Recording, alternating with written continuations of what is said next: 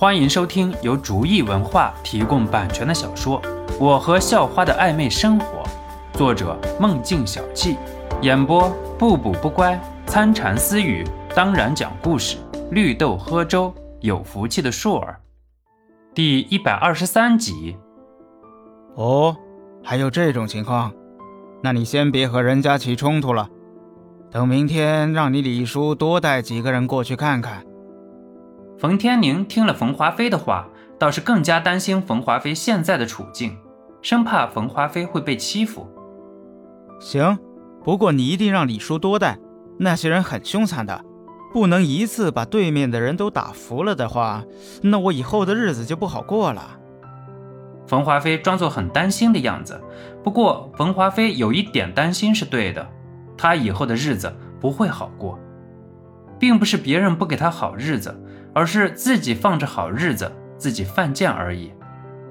本来就溺爱冯华飞，现在更是想尽一切办法满足冯华飞的要求。冯天宁挂了电话之后，就去处理了。为了保障自己儿子以后的生活，冯天宁也是很拼的。肖诺自从得到了来自未来世界的力量之后，已经不会害怕这些狂妄的人了。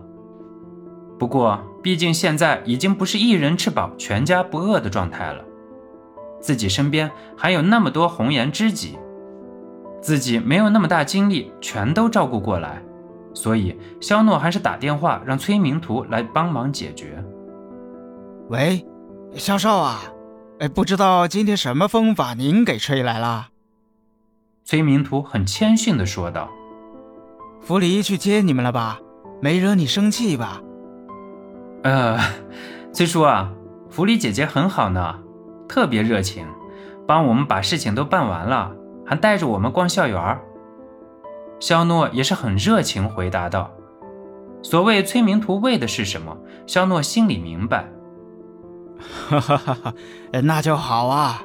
不过不知道肖少今天有什么事情啊？崔明图知道崔福利的性子，说不定就对肖诺敷衍了事。本来以为肖诺是不满意的，不过这下倒是想不到给自己打电话的理由了。不知道崔叔有没有听说过一个叫冯华飞的人？肖诺虽然听张泽天说过，可是张泽天也是不确定，所以肖诺还是想确认一下。呃，认识倒是认识，不过不知道肖少是什么意思啊？崔明图不知道肖诺和冯华飞关系是好是坏。也不敢表明自己的立场，他让他老爹找人来收拾我，当然，还有我们亲爱的福利姐姐，我就想问问崔叔能不能保护好福利姐姐，用不用我帮忙？肖诺的想法当然是催明图能解决更好，不过肖诺也不介意自己用暴力解决。哎呀，小少啊，我明天就让冯天宁好好管教他的儿子，大爷的！现在都敢惹到咱萧少头上了，真是嫌自己活得久了。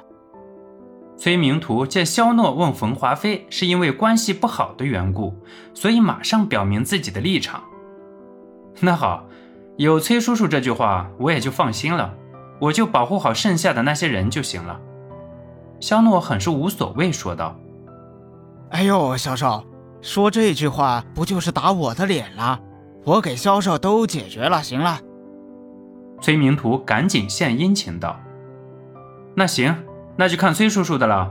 不过要麻烦崔叔叔明天早早的了，我怕他们来得早，我哪一下收不住手，再整出点什么意外，那就不好了。”肖诺说道：“哎哎，一定的，我明早就带着冯天宁早早过去。”肖诺又表扬了崔福离之后，就挂了电话。又不是自己的爹妈，肖诺才懒得多费口舌。不过和这边无所谓的样子相比，冯华飞那边可就是在热火朝天的准备着。可能是由于白天被肖诺戏耍的缘故吧，冯华飞的心里竟然有一种淡淡的恐惧感。虽然冯华飞自己没有感觉到，不过从那么细致的准备中就能看出一二。少坤，你觉得还有什么地方要准备吗？冯华飞摆出了又是迷药又是棍棒之类的东西以后问道：“这些装备应该够了，打是一定能赢。不过咱师出无名，要是被领导知道了，或者被纪检的人知道了，那会不会不太好啊？邵坤说出了自己的担心。对哈，那你觉得应该怎么解决啊？冯华飞就是个傻头傻脑的人，那些损人不利己的主意都是邵坤出的。邵坤还故意很是神秘，靠近了冯华飞。这样吧。飞哥不是认识学生会纪检部的部长吗？是啊，不过就是个拿钱买的傀儡罢了。冯华飞这样从来不遵守纪律的人，买通纪律部的人是最好的选择。不过冯华飞想不通邵坤这次能出什么主意。不过每一次冯华飞都是很满意的。邵坤眼珠子一转，很明显很损人的招数又出来了。那就更好了，先让纪检的人找理由说那个小子有问题，然后咱就查他。